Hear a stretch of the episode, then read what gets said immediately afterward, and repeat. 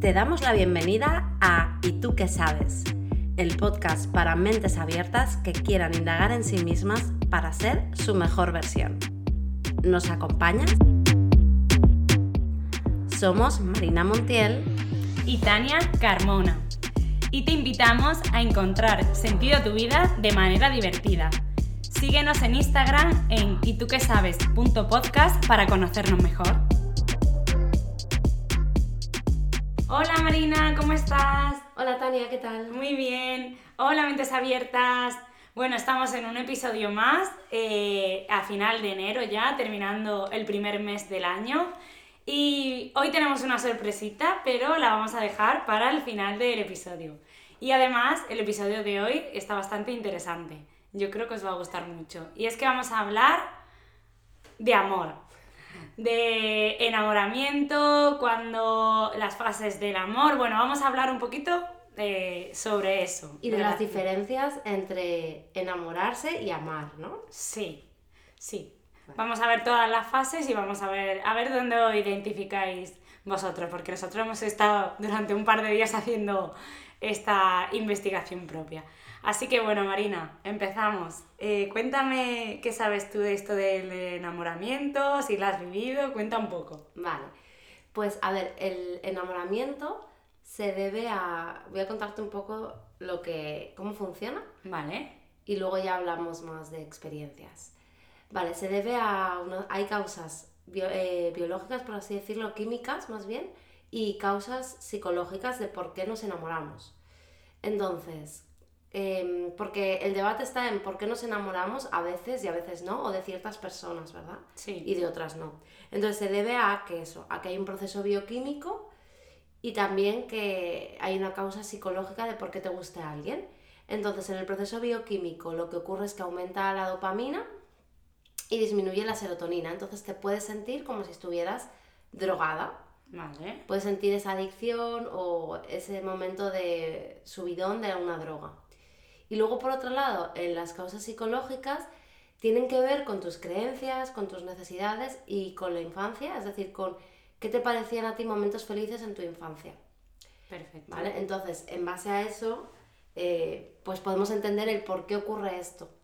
Y hay una cosa interesante, que es lo que yo te comentaba estos días, que para estar enamorado, para enamorarte, tienes que mm, estar abierto a ello. Pero realmente yo pensaba que de alguna manera sí, pero no, tú no eliges de quién. ¿Vale? Es algo bioquímico y psicológico. O sea, inconscientemente lo eliges quizás, ¿no? Pero que no, como es inconsciente, tú no eliges. Por eso hay veces que hay personas que te encantan y no entiendes por qué. Claro. Mm. Sí, pero con esto último que has dicho, yo pienso que a veces estás preparado o no es preparado, es inconscientemente. Porque mm, yo, por ejemplo, de las últimas veces, eh, a mí no me apetecía estar con nadie. Ah, pero aquí va el kit de la cuestión. que es que según muchos psicólogos, una persona tiene más posibilidades de enamorarse, en plan, primera fase de enamoramiento, que luego las desglosamos, cuando tiene bajo autoestima o cuando está estresada. Entonces, por eso muchas veces eh, nos enamoramos en momentos que pensamos que no estamos abiertos a ello, pero realmente como tenemos esas carencias y ese poco amor propio, caemos enamorándonos. Claro, pero entonces podemos eh, decir que no siempre estás abierto al amor cuando te enamoras. Sí. Mm, no siempre estás abierto al amor, sí, conscientemente. Exacto. Claro, pero por ejemplo, si yo pienso, por ejemplo, en una amiga nuestra que no quiere ninguna relación, que lo tiene muy claro. O sea, tú ves que no está abierta a eso. Que luego pueda pasar, sí, pero como que tiene que haber un poco de apertura, ¿no? No, porque si es. O sea, tú realmente inconscientemente estás buscando esa necesidad. Al final es eso, parte de bioquímica y parte psicológica. Entonces, inconscientemente tu parte psicológica hmm. sí que está buscando. Claro. ¿Eso por qué? Pues eso, pues tiene a lo mejor baja autoestima. Entonces sí que está abierta eso. Claro, pero ella ni lo sabe. Entonces llega una persona que cuadra con todo lo que tú... Sí. Eh, con todas tus necesidades, más la parte bioquímica que se hmm. enciende y dices, Buah, pues me he enamorado. Es verdad. Sí, sí, sí. A ver, yo lo que pienso es que va más de ti que de la otra persona. Que obviamente tiene que ser una persona que se den unas cosas, encajen ciertos mm, parámetros para ti o ciertos estándares, pero es más de, va más de ti. Sí, y lo que hemos dicho que tiene que ser recíproco, evidentemente, porque Mm. si no eso se queda como en una ilusión, en algo que sí. Sí, en un cuelgue. Exacto. Es tu crush. Exacto. vale, cuéntame, ¿te has enamorado? Pero estamos hablando de enamoramiento. Claro, es que yo Vamos quiero- a dividirlo Sí. primero, porque si no es un follón. Sí, porque yo, como hasta hace dos días, mi concepto eran diferentes, yo sí que quiero explicarlo porque cuando yo he hablado de este tema con otra gente, era lo mismo. Entonces, yo quiero, yo quiero eh, diferenciar que enamoramiento eh, para mí es la ilusión de, que se llama así, pero que yo ni lo sabía, que es la, ilusi- la ilusión del principio. Cuando empiezas con una persona, solo quieres estar con ella, eh, la parte sexual eh, es mm, muy alta y, y todo con ella, estás súper feliz y solo piensas en ella. Incluso yo creo que en esta parte también, ya metiéndonos un poco en otra cosa, pero es cuando eh, como que dejas de lado incluso a tus amigos y todo porque solo te, te centras en esa persona. Y eso es solo el primer año. Sí, eso, eso es en la primera fase Mm. del amor y ahí hay a tope niveles de oxitocina. Entonces, como tú bien dices, estás como su- no paras de pensar en esa persona, de imaginarte cosas, de pues sí, las relaciones sexuales a tope, pero no se puede mantener en el tiempo porque entonces no podrías vivir una vida en sociedad. O sea, realmente es algo que tiene un- una duración porque, Claro. o sea, es como tú no puedes estar drogada siempre, ¿sabes? Porque tu cerebro necesita equilibrar. Claro. Mm. Pues esa parte que yo pensaba que era la ilusión, claro que la ilusión la he sentido un montón de veces, pero yo nunca la llamaba enamoramiento, porque para mí el enamoramiento era otra cosa, era ya la Vale. parte más profunda que hablaremos, que es después. Vale, vamos a, a hacer las fases. Vale. Primera sí. fase, enamoramiento, que es esto de la oxitocina a tope, que estás como drogado.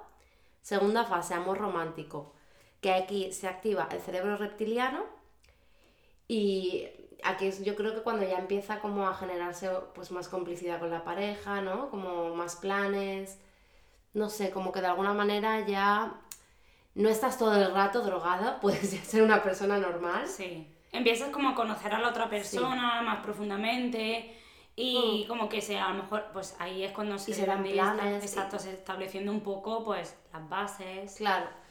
En la tercera fase es el amor comprometido, ¿vale? Que es cuando surgen los primeros conflictos y ya no hay tanta pasión, pero la dopamina cambia por endorfinas. Hay como un proceso ahí químico que cambia. Sí. Y la última fase es el amor compañero, que es que el deseo sexual baja muchísimo, pero eh, dejamos de idealizar a la persona. Es como más real, yo pienso, Sí. ¿no? Porque ya es como aceptación Exacto. pura y dura, ¿no? Porque ya no le idealizas, pero las partes positivas de esa persona, o sea, como que esa persona te suma y tienes en cuenta esas partes... Claro, te complementa en tu vida y es Sí. como, yo creo que ahí es como, siempre hablamos de que no es encuentras a la otra mitad, pero es como esa parte que te complementa y que ya, pues, es como haces Sí. el camino con ella. Y claro, ponemos atención a lo que nos llena de esa persona y nos compensa. Exacto, y acepta sus eh, defectos, como se llaman coloquialmente, Sí. pero te, la otra parte pues te llena más. Mm, Eso es, entonces esas son las cuatro fases.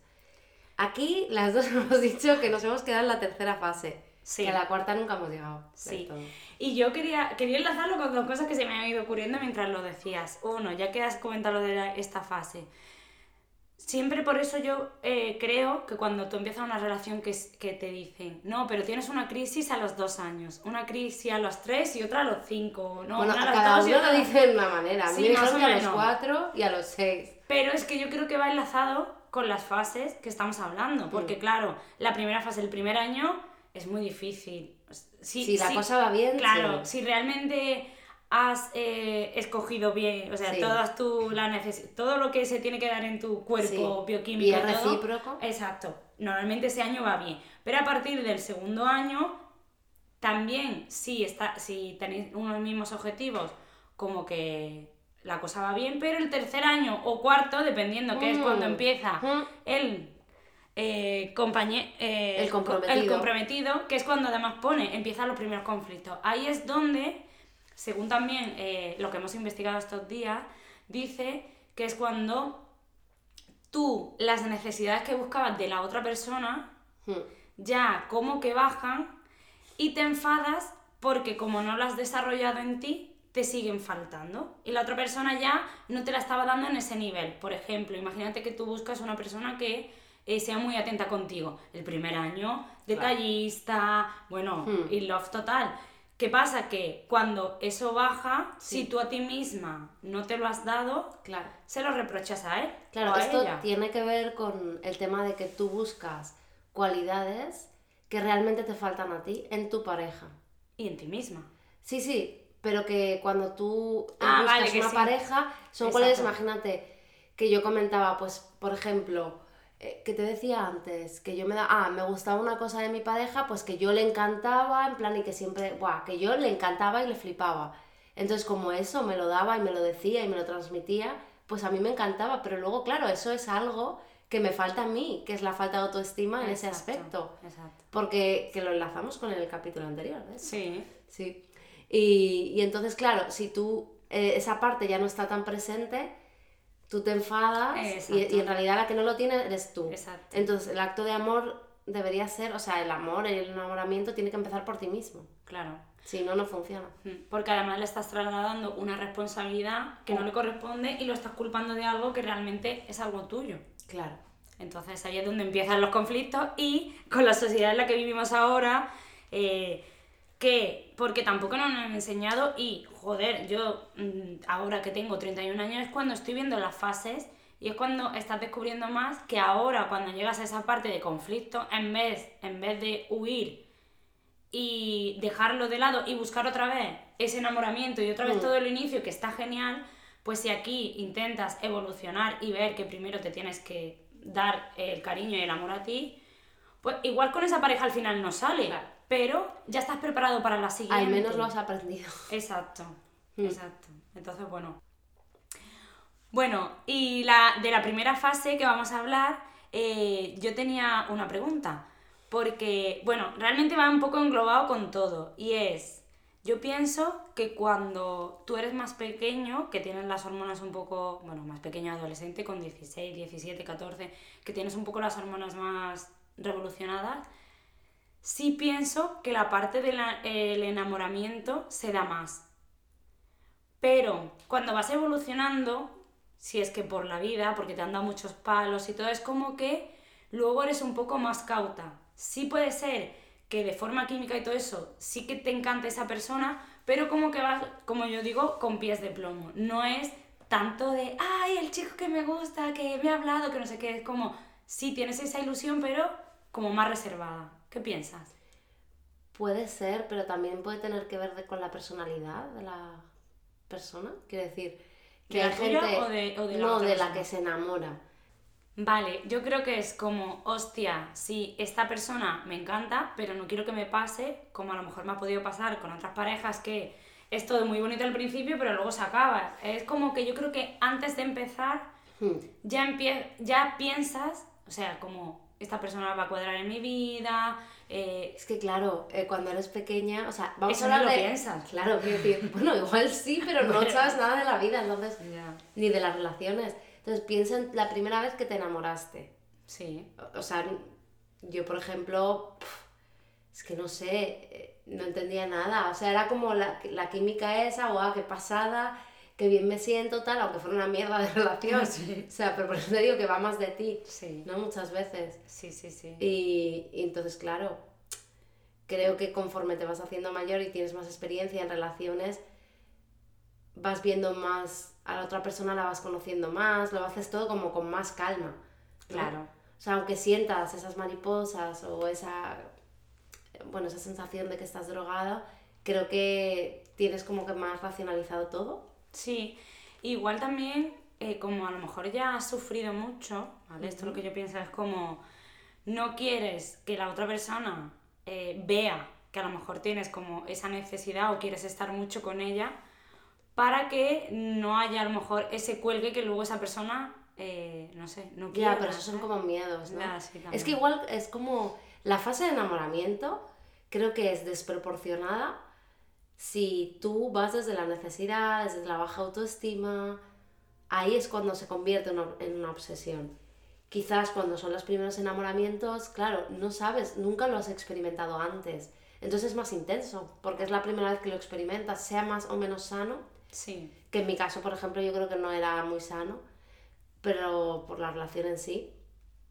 Claro, estás aprendiendo de ella.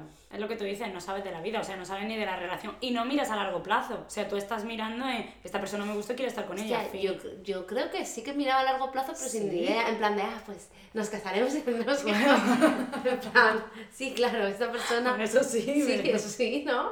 Eso sí lo piensas, pero... Vale, pero luego ya es como que, claro, que, que no tienes sí, nada que ver con esa persona. Sí, pero cuesta, no sé. Pero creo que tiene mucho que ver con que es la primera vez que sientes eso, Sí, ¿no? El enamoramiento. sí. Eh, claro, porque antes así te ha gustado alguien, tal, pero no ha pasado nada. Y de repente, ¡pum! Y entonces, claro, flipas, pero porque vas drogada. Y a mí me surge la duda de si realmente cuando te gusta alguien mucho, en esa fase también, y te imaginas una vida con ella, ay, a ver si no sé qué, pero la persona no te corresponde. Hemos hablado eso de cuelgue, pero mi pregunta, porque eso es verdad que no lo sé ni lo hemos investigado, es si activarán las mismas hormonas y todo que la parte del enamoramiento.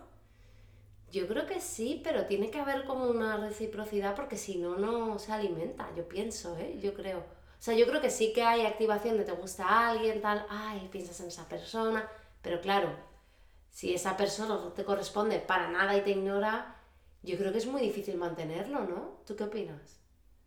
Bueno, yo he estado colgada de gente... Sin que sí, yo sí, y tiempo. ¿Sí? ¿Cuánto tiempo?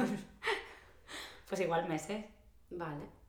Pues entonces Es sí. como meses y, y intentándolo. A lo mejor llegaba un momento en el que sí que lo conseguía. Y pero estabas, es que yo creo que igual como hay intensidades diferentes, ¿no? Igual estabas enamorada, pero como que no podías, no podía llegar eso a la máxima plenitud de wow. Hombre, claro, la máxima plenitud persona- era cuando la otra persona me decía sí o nos dábamos un besito. O sea, eso era mi sueño. Entonces, claro, ahí llegaría el pum, pero... Pues igual sí, entonces podrás estar enamorada, pero igual como la intensidad no, no es la misma. O sea, yo me refiero como, por ejemplo, en, en mi caso, hubo, por ejemplo, dos personas con las que yo sentía, ¡buah! Enamoramiento al máximo, en plan, esto es una locura, drogada todo el día, en plan, sexual a tope, ¿sabes?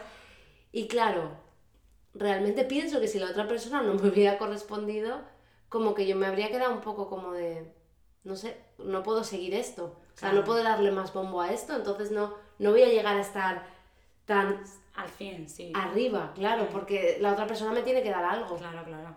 ¿Sabes? Sí, porque si no es solo en tu mente. Claro, si no solo en tu cabeza, bueno, sí, yo ahí lo veo más como un cuelgue. Mm. O sea, en mi caso, ¿eh? más como, ay, me gusta esta persona, pero enseguida si ves que pasan de ti o que no es factible, es como de, ¿para qué? ¿Sabes? O Ya, sea, bueno, yo me quedaba a mí un poco más. no, claro, claro, puede ser. Pero Pero bueno. que creo que cuando se da es cuando hay al menos por la otra persona, que aún así tendrás muchas inseguridades y muchas dudas. Y tengo que decir que en, este- en mi caso, estas dos que yo creo que... O vamos a meter tres, así, de veces, que me he enamorado muy a tope y tal. Y sí que ha sido desproporcionado y porque yo tenía carencias. O sea, porque yo estaba en un mal momento, con baja autoestima, como a lo mejor algo me había pasado en mi antigua relación, para enamorarme así. Porque luego esas relaciones nunca, no llegaron mucho, o sea, muy lejos, quiero decir, no llegaron a término. O uno que sí, pero luego se acabó y tal, porque, pero era desproporcionado, verdad. Sí, Yo estaba mucho más colgada y tal. Y luego las otras dos no, no pudo acabar, ¿no? Porque venían desde una necesidad, porque luego vas conociendo a la persona cuando ya se bajan esos niveles de tal, de químicos, y ves que no, que no hay unas bases, que no te gustan cosas de ella, claro. porque era más de ti la movida. Estabas buscando en otros algo que no hay en ti. Y cuando ya vas conociendo a la otra persona te das cuenta de que no. Sí, sí, sí. A mí también me ha pasado un poco igual, que hay muchos en los que si yo echo la mirada atrás, las mayores cuelgues así de estar en, Sí, en plan, son a través de la necesidad Sí, total. y no hay Y luego no ha llegado a nada. No ha llegado a nada. a nada. Vale. Luego puede haber otros que sí que hayan empezado así y, a- y luego hayan terminado más o menos bien. Sí, pero, tiene que estar demás- más equilibrado, porque Sí. cuando a ti te gusta mucho a alguien de manera ilógica y desproporcionada, eso siempre sale mal. Sí. Sí, sí, sí, sí. Sí, pienso Sí. que sí. Por eso muchas veces yo creo que también vamos como Con con, cautela. piel- con cautela, como tú decías, con pies de plomo, para decir, vale, relájate. También para no idealizar tanto al otro, para que, porque, Porque luego viene la hostia. claro, porque luego viene la hostia porque, tío, ponte en un lugar al revés. O sea, cuando alguien se pone, se cuelga mucho de ti, pero no te conoce, es raro. Sí. Y es como, o tú estás al mismo nivel, que ahí surge la magia y tal, y puede luego salir una hostia igual, pero, Sí. pero si no, es como un poco creepy. Sí, o sea, sí, sí, sí. Mm. Miedito. Claro, es como de esta persona me da miedo. Sí. Esto no va a funcionar. Sí. Claro. Pues ahora quiero decir, porque a lo mejor los oyentes, cuando tú le has preguntado a alguien o ellos mismos se lo han preguntado de ¿alguna vez he estado enamorada? Para mí, antes era... Solo era cuando es el amor, eh, ya el de... El comprometido. Sí, para mí era eso, estar A enamorada. ver, ese es el amor de verdad. Claro, pero Eso eh, es amar. hay confusión porque Sí. entonces yo pienso que ahora todo el mundo no hemos enamorado. O sea, el enamoramiento inicial lo ha vivido todo el mundo. No puede haber que no. Yo espero que sí. O sea, es muy difícil que no haya alguien. eh, Joder, yo digo, A sobre ver. todo en la, en la adolescencia. Claro. Es que ahí las Sí. que vivir. Yo creo que sí. Sí. Pero además que la adolescencia y luego también Sí. hace, hace nada. ¿sabes? Puede ser, claro. Sí. Sí. Entonces, ahora cuando eh, se lo pregunte, Claro. ¿Habéis estado enamorados en primera fase de enamoramiento? Exacto. Esa es la pregunta. Y la segunda es, ¿y habéis amado a alguien? O sea, ¿estar ¿hasta qué fase habéis llegado? Claro, ¿hasta qué fase habéis llegado? Eso sería lo Nosotros hasta la tercera. Sí. Que yo creo que está bastante bien. Yo creo que sí, está muy bien. Sí. Porque la cuarta ya. Es ya top. Yo creo que Yo esa- creo que se puede, ¿eh? Pero, Sí, yo creo que se puede. pero también teniendo en cuenta nuestra edad, a ver, está bien. Sí. Sí, Sí. sí, sí, sí. Pero yo creo que cuando estás, es eso, cuando estás en la parte 3, ya tienes que... Se pone la cosa seria. Hmm. Es como por eso también muchas parejas se dejan ahí, Claro. porque ya es cuando se establecen objetivos, estilos de vida. Queremos trabajar en que esto funcione. Exacto. Y ahí es cuando ves que hay personas que a lo mejor ya no puedes seguir aprendiendo, ¿no? Creciendo. Exacto. Yo creo eso, que como hay como dos patas o dos vías, que está la vía de darte cuenta, ser consciente, empezar pues que ya has tenido a lo mejor un previo desarrollo personal o que tengas buena inteligencia emocional y veas las cosas y pues quieras establecer unos objetivos y quieras desarrollarte con esa persona y llegar a la siguiente fase, Hmm. porque ahí va más de eh, aprender de ti, porque como hemos dicho, eh, no se trata ya, o sea, tienes que desligarte de estoy buscando las necesidades en ti, sino que las tengo que buscar en mí y para eso es un desarrollo interno. Y no todo el mundo está dispuesto. Claro, entonces ahí es donde tienes que establecer si queremos ir por este camino o si no, bueno, voy a poner tre- tres patas, no solo dos. Luego está la otra de directamente nos dejamos y yo creo que es como... eh, vamos- muchas parejas están, pero están como si no estuvieran. Claro, ¿no? O lo dejamos Ah. o nos quedamos en esa fase de Sí. estamos, pero realmente no estamos. Tenemos conflictos, mm, estamos construyendo algo que a lo mejor no estamos los dos de acuerdo, seguimos buscando la necesidad en el otro que no nos lo da y estamos... Se alimenta eso. Exacto. Entonces yo creo que ahí es la parte más complicada. Y si la superas, Mm. pero con éxito, porque claro, estar por estar, mm, yo antes de estar por estar prefiero coger la fase 2 de, bueno, la pata 2 de me voy y lo que haya aprendido en esta relación, pues... Me sirve para la otra. Exacto. Claro, ahí está lo difícil, porque, Mm. pero también es que yo creo que hay personas que nos, o sea, como que tenemos una evolución con ellos y un aprendizaje y ya no nos da para más Hmm. con esa persona. Entonces es como lo que tú decías, ¿no? De tenemos muchas vidas y muchos amores en la vida puede ser, en las vidas que tenemos, ¿no? Entonces también hay veces que, bueno, que llegas a la tercera fase y la cuarta que ya es como una cosa seria, ¿no? Y también pues construir una vida, tomar decisiones, tal, y a lo mejor ahí es como que ya no lo podéis conseguir y ya no os podéis aportar más. Si no, sí que funcionaría y lo haríais funcionar. Entonces, Sí. claro, porque al final es una... Si habéis llegado hasta ahí es porque hay amor, ¿no? Y, ya es una cuestión de voluntad, ¿no? Sí, hay amor, hay aceptación. Claro. Es, es que yo creo que va más por esa parte de que tú tienes que tener un trabajo hecho, porque Sí. si no. Porque si tú no estás bien contigo y no te conoces, sigues poniendo tus frustraciones en el otro. Exacto. Y nunca vas a avanzar. Sí que vas a dar pasitos, pero vas a llegar otro momento o otro hito en tu vida que te va a provocar eh, Sí. volver ahí. Es igual que. Mm, Es que igual no tengo que meter esto, pero la parte de la maternidad, cuando, bueno, cuando se decide tener un hijo, si tú no estás bien contigo misma, eso es algo que os rompe a los dos. Porque Hombre, claro, es peor si se decide tener un hijo estando mal con ellos. Claro, pero porque pareja. realmente estás mal contigo. Y entonces cuando aparece esa persona donde también tienes que incluirla, evidentemente, dentro del núcleo familiar y te, te exige otras necesidades, o sea, ya están tus necesidades que no te estás dando, las que estás exigiendo Mm. a la otra persona que tampoco te está dando. Y ahora hay otra persona Sí. nueva que está demandando necesidades de los dos. Entonces, Claro, hostia. la conclusión es que tus necesidades tienen que estar cubiertas primero. Exacto, Y conocerte a ti, claro, para no volcar en la otra persona. exacto. Tus mierdas.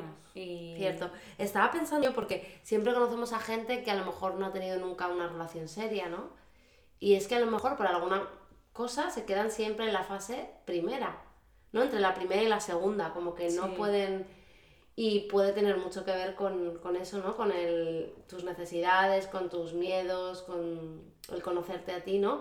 Como que hay una barrera, ¿no? Igual a lo mejor nosotros lo tenemos de la tercera a la cuarta, pero hay gente que la tiene entre la Claro. primera y la segunda, ¿no? Entonces, Sí, es, interesante. Y puede ser también por el tema de las hormonas, como que, que la gente quiere estar todo el rato Sí. en ese pico. Sí, eso también dicen que es nuestra generación, como que nos hemos acostumbrado a ello y queremos siempre como recompensas rápidas y pues estamos enganchados a eso. Pero bueno, yo creo que cada fase está chula, hay que Sí. vivirla y no sé, a mí la cuarta fase también me parece guay. Sí. O sea, siempre puedes hacer porque el, el tema del sexo cambie, hacer modificaciones, mejorar. Exacto. No sé, yo pienso, ¿eh? Y luego es guay que te fijes en lo que te llena de una persona. Y yo lo veo como ya ser equipo, ¿no?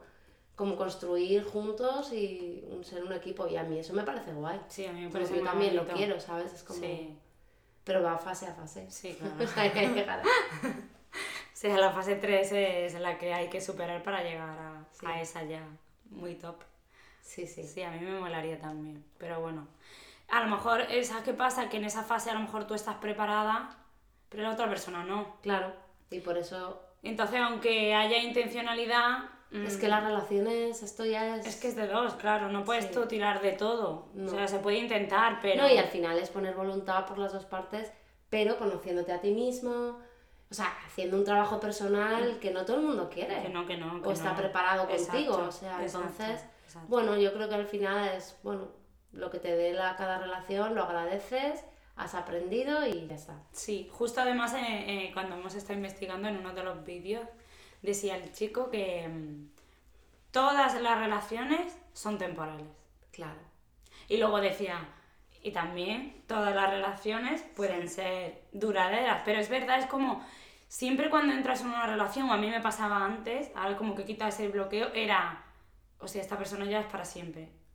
Y es sí o no. O sea, no me quedo con esta persona ya, eh, sí, claro, los primeros meses o los primeros, sí está cuadrando con todo lo que necesito, pero es que tú vas evolucionando, entonces, Hombre, a mí pensar para siempre me parece raro eso.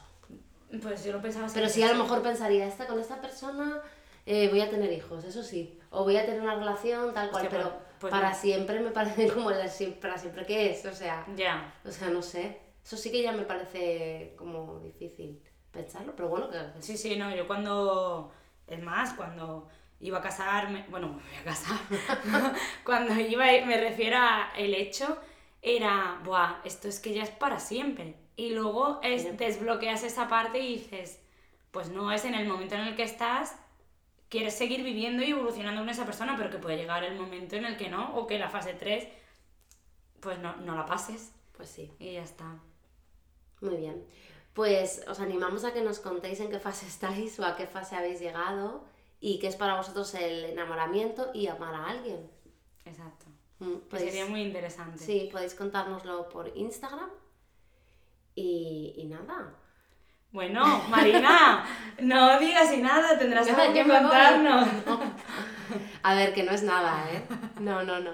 Que parece ahí le estamos dando mucho bombo. Bueno, sí es. Vale, pues nada, esto es que me voy a México, Me abandona. sí, con billete de ida solo, pero sé que voy a volver pronto. O sea, no, me voy creo que entre dos y tres meses a Cancún, a Playa del Carmen, a estar allí, seguiré trabajando, obviamente, con visión natural y seguiremos grabando, pero bueno, eh, necesitaba un poco de despeje, tenía muchas ganas de irme. Gracias a que reconecté con mis valores, pues estoy ahí viendo mi valor de la libertad y estoy, pues eso, cultivándolo, yéndome. Y de esto podemos hablar también un día, que Sí. hemos hablado. Así que, eh, pues nada, los próximos episodios os hablaré desde México, desde el calorcito. Y, y bueno, y os contaré cositas. Qué envidia. Sí, yo creo que los eh, siguientes episodios serán interesantes porque, bueno, al final va a vivir allí cosas que nos va a ir poniendo al día y nos va a ir contando. Sí, sí, sí. Así que, bueno, aunque yo la voy a echar mucho de menos, pero todas las Volveré. semanas eh, al menos estaremos en contacto. Sí. A Así Tania que- le timé y le dije que me iba un mes. Sí, sí, eso fue real. Y me dijo luego que no, pero que tenía captura de pantalla preparada. Y yo dije, pero yo te dije que un mes, porque a mi madre le dije que me iba un mes. Pero realmente Es que esta, yo, es- me cogí solo billete de ida, pero te dije un mes. Me dijiste claro. un mes que, claro, como ese día estabas con tu madre cuando lo Ah, decidiste, claro. yo creo que. Es que claro, estaba con mi madre y un amigo, eh, oye, compra un billete a México, ¿te vienes? Y yo, mamá, oye, creo que me voy a México. Y entonces mi madre empezó a poner caras y yo puse, le dije, pues me voy a ir un mes. Y se ve que lo dijo lo mismo a Tania. Sí, a mí me dijo lo mismo. Y, y hace poco, claro, yo digo, venga, pues los capítulos de este mes vamos a grabarlos y así cuando te vayas estás tranquila. Digo, como solo vas a estar un mes. Y me dijo, un Digo, mes no, Tía, que no nos da tiempo. que voy a estar más. Y digo, no, eso no fue lo que me contaste. Me has timado. Sí, madre Pues sí, le timé. De hecho, eso no sé cuándo voy a volver tampoco exactamente. Pero sé que para tu boda está Sí, bien. o sea, entonces, Sí. máximo cuatro meses. Sí, lo que pasa es que, claro, bueno, tengo ahí a mi gata que me la están cuidando, pero va a estar bien. Sí. Así que sí que puedo abandonarla. Gracias por cuidarla. Bueno, pues muchas gracias por escucharnos. Eh, bueno, seguidnos en las plataformas de podcast, Apple Podcast, Spotify, iVoox y Podimo. Y nada, y esperamos veros en el próximo episodio. Sí, y bueno, pasaremos una encuesta, como esta es la última semana de- del mes, vamos a pasar una encuesta para que nos digáis un poquito eh, cuál ha sido el capítulo que más os ha gustado, para nosotros saber también eh, en los próximos meses qué temas son los que más preferís que profundicemos. Claro, porque por ahora el que más que se ha escuchado es el de decir te quiero. Entonces Sí. creemos que os gusta el tema de las relaciones. Exacto. Entonces, no sé, igual tenemos que especializarnos en esto. Iremos viéndolo, contadnos. Así que bueno, nada, eh, un besito y nos vemos pronto. Chao. Adiós.